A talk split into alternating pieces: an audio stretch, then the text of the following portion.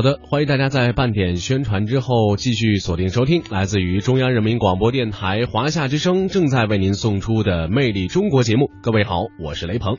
大家好，我是田雅。《魅力中国》节目呢，最近的下半时段我们一直都在为您播出。我从香港来，今天呢，我们会为您播出第十三集《孙家的天堂信》，我们来听。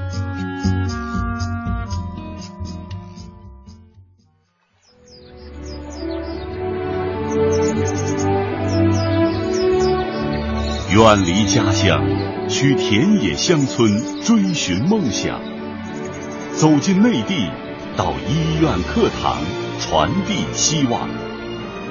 一样的愿景，换我心，为你心，使之爱亦深。更大的平台，两地情，情更浓，情谊在心中。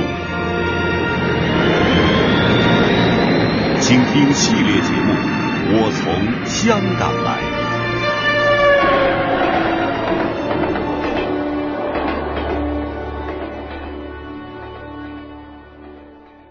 今天播出第十三集《孙家的天堂信》。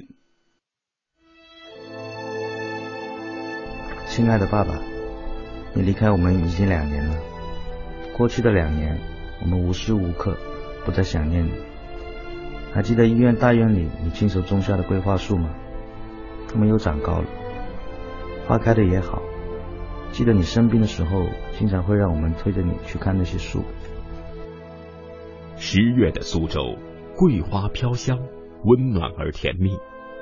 而这封天堂信的存在，却让空气中更多了一种善与爱的味道。写信的人名叫孙熙。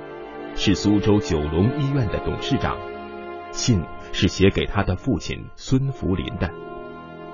信里流露出浓浓的亲情，充满了子承父业的爱，还有一种回报乡子的善。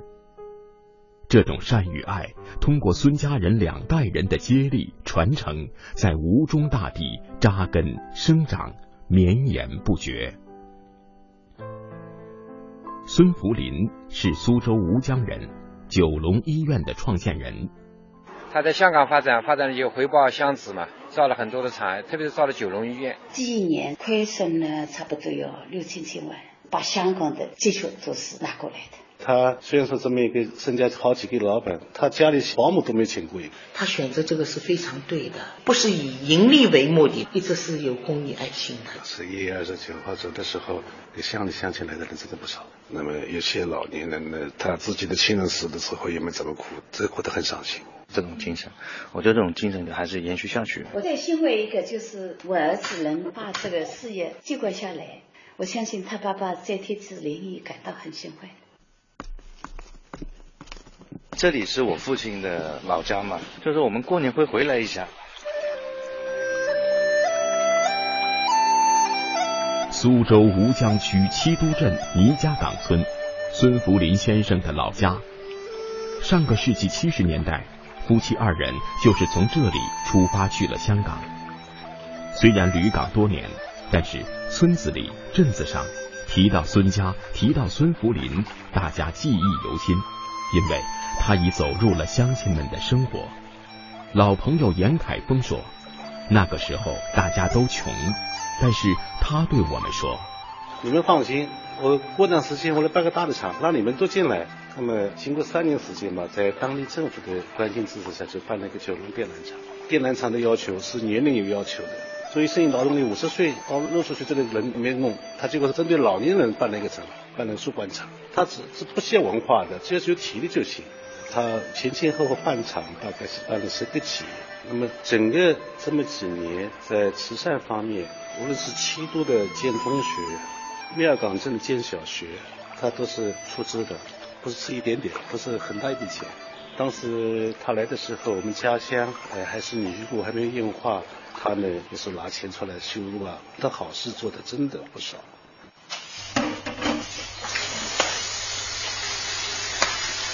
倪荣林世世代代在倪家岗务农，六年前的一天，他却多了一份赚钱的活计。每天早上四点到七点，负责为村子里的老年活动室做服务员。农闲的老人们可以在这里喝喝茶、聊聊天、打打牌，服务全部免费。而这个活动室就是孙先生给大家建的。这个老年人呢，喝喝酒，喝喝醉，就李四到现在没有这个老板不付钱叫你们老年人享受是没有的。那您在那儿都主要负责些什么呢？那早上呢，一个卫生，一个是跟他们烧好。每个月给您多少钱呀？这个茶馆？啊，一年两万多一点。哦，那也不少钱。哎，是啊，到了晚了以后，那个脚上人家读书在等嘞，那就不好了，影响不好了。哦，我也要比人家早一点，是要开始烧好，是不是？其实，一九九七年香港回归前夕，孙福林的父亲给他在加拿大就已安排好了工作，打算举家移居海外。没想到，在香港居住了多年的孙福林，却在反复考量后做出了大胆的决定：加拿大不去，香港也不留，而是返回内地。老朋友严凯峰。那么当时我们一起在太湖边上走嘛，他跟我们聊，我到底是去加拿大还是来我们内地？结果他选择呢还是到了我们内地，只有只有他这个乡情嘛。我记得他在香港回归的时候，在中央台有个镜头是是是他的，他还去讲了一句话，好像是呃回归了什么中国回归了才讲这句话。距离孙福林老家七十公里外的苏州工业园区。是中国和新加坡两国政府的合作项目，开创了中外经济技术互利合作的新形势。二零零三年，苏州工业园区准备大力发展金鸡湖东侧，彼时正在准备招商一家外资医院。由于之前孙福林支持西部大开发，曾在甘肃投资过一个医院，老乡沈海林得知这个消息后，第一个想到了他。孙福林太太回忆说：“我们想都不敢想，可是这个医院投资要几个亿了啊！当时的时候，对我们三四个亿，我们好像还有个想法，没有这个胆量啊。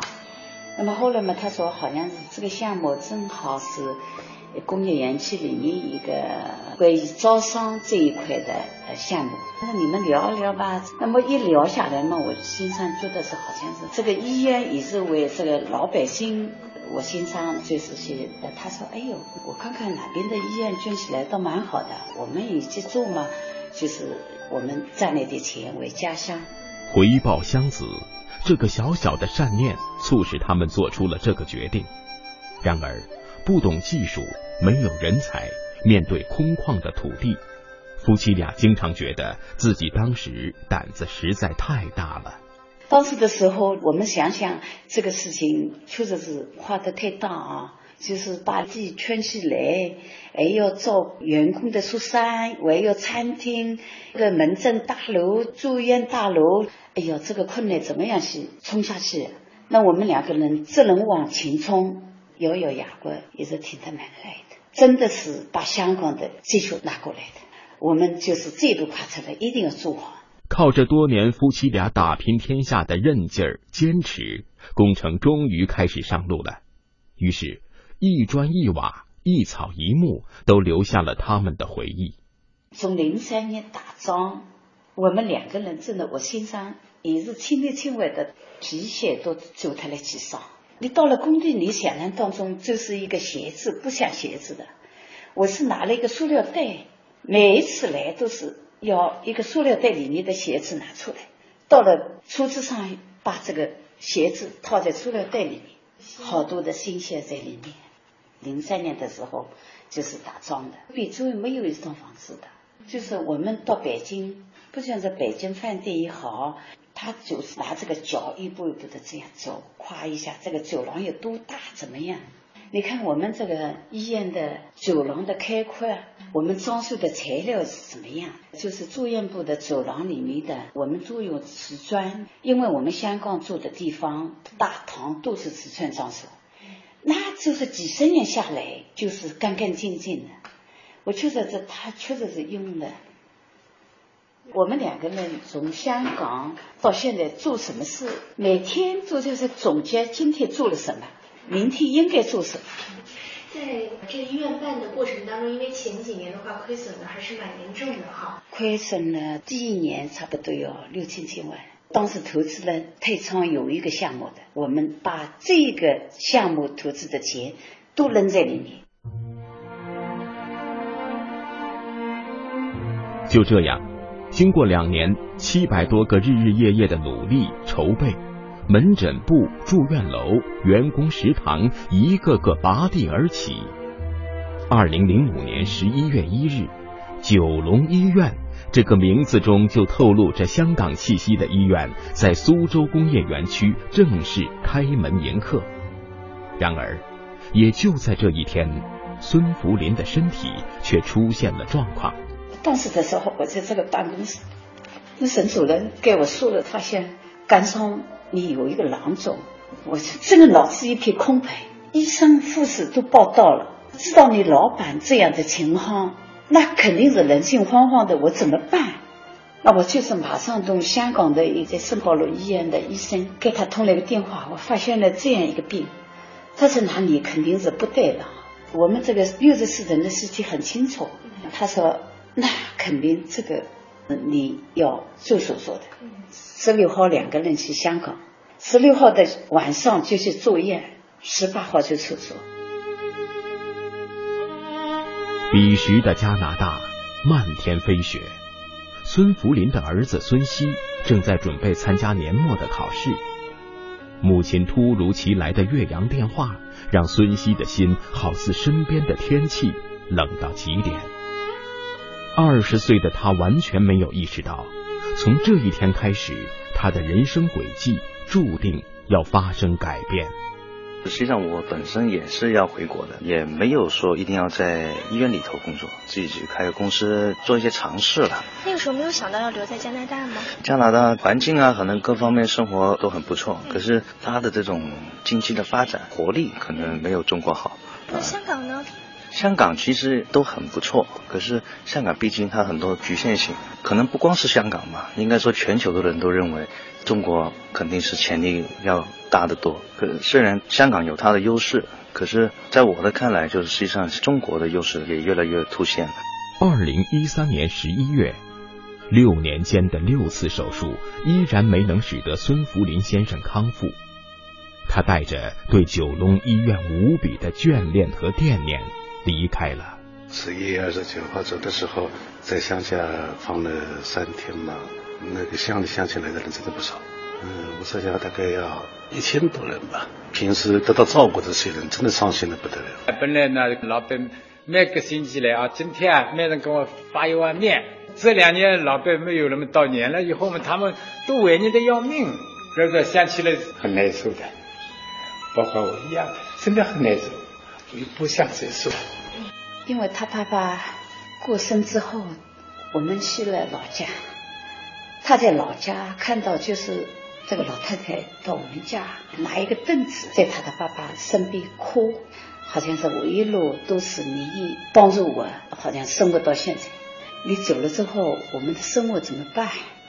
那么我儿子听了之后，就是他就跟我说：“他说妈妈，我爸爸。”以前给的哪一个村庄的哪一个老太太的钱，我要记录下来。妈妈，你帮我去联系，叫村子里的人拿出这个名单，他叫我去做。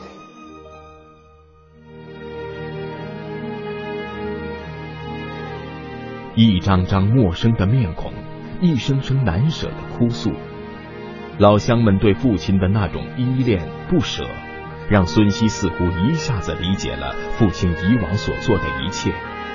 家族的企业需要人接管，父亲的慈善事业需要人传承。只有二十八岁的孙熙，在二零一三年这一年明白了责任的含义。他选择坚守，守住这份事业，守住父亲的信仰。这哪的人啦？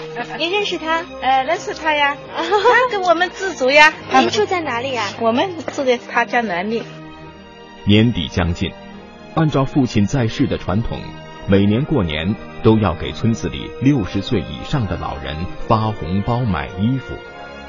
从父亲去世的那一天，孙熙便决定要把这个父亲的传统变为孙家的传统。这一天，他特意回老家落实一下今年的情况。每年我父亲发的这个老年的这个费用，是不是现在每年还都在发？每年有的。每年给您发多少钱？每年发一千。这个钱您知道是谁发的吗？他爸爸走了嘛，就就是他发的。熟悉的时候，他的爸爸说这个一模差不多。哪像啊？身材没没没没像的，高没高的啊，这耳朵像的不都有的，再像，都是风格差不多的。然而，生长在香港。求学于加拿大，不同的经历背景使得孙熙与父亲做事的方法像又不像。关于做慈善，除了继承，他更要发扬。把眼睛睁开，睁大一点。哦，对，非常好看正前方，眼睛轻轻眨一下。白内障有一点，但是不是太重。现在的话，还有眼睛上有长了一个瘤。对，这个的话可以先滴滴眼药水，我给你开个药。十月的一个周末。孙熙带着九龙医院的精英团队来到了同里镇，给乡亲们义诊。他要让更多的人足不出户就可以享受到港资医院的医疗服务。那今天我们来了八个科啊，反正骨科好像没来，现在好像骨科方面的人呢，这个病人呢过来很多。他 把骨科带过来。哎，您觉得这个医疗队的话，给大家义诊的话方便吗？肯定是要治理好了，方便我们，特别我们老年人。如果要是他们不来，您平时要去哪里去看呀？我吴江或者苏州啊什么，但是我们如果到医院里去看，到了医院麻烦。七月的一个晚上，九龙医院原本安静的急诊室突然繁忙起来。一位七十多岁的苏州市民因为心脏病突发，情况危急。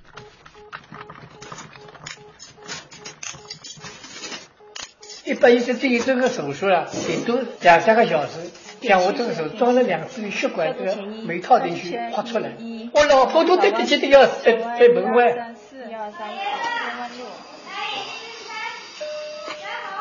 他七八个小时没有黑一坨水。没吃一粒米，没一次小便。刘医生呢？这是我们还是坚持要，他这个参加过抗美援朝的老兵，我们还救他，救他。我听了很感动，没有他的坚持，我这条命不知道哪一天就完了。周伯伯能够成功获救，除了医生们高超的技艺、仁爱的善心。胸痛中心的成功应用功不可没。二零一五年二月，江苏省首批、苏州市首家国家级的胸痛中心落户在了九龙医院。胸痛中心是一个远程指挥中心，通过中心大屏上显示的幺二零调度信息、患者生命体征监测，使得院前急救和院内抢救无缝衔接。为抢救患者生命赢得宝贵时间，现代的办医理念、最先进的技术、中西方合璧的管理模式，这一切也是孙熙所追求的目标。胸痛中心是孙熙接管医院后的又一力作，成功挽救了无数像周伯伯这样的心脏病人。老周，嗯嗯，咱们明天准备出院了。出院了以后呢，我们要注意一些事项。完术后第二个月、第三个月，我们也要来复诊。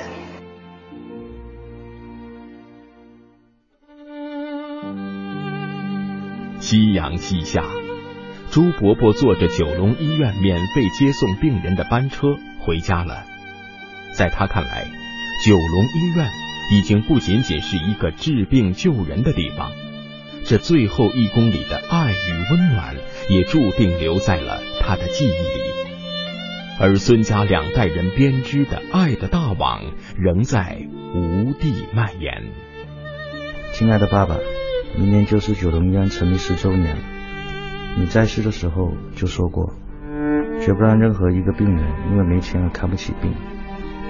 我以你的名义成立了孙福林慈善基金会，今后可以帮助更多困难家庭顺利就医。明年的一月九日是基金会成立的日子。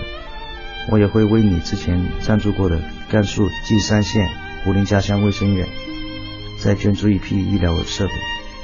爸爸，你放心吧，我会让你对家乡的爱，对乡亲的善，在孙家世代相传。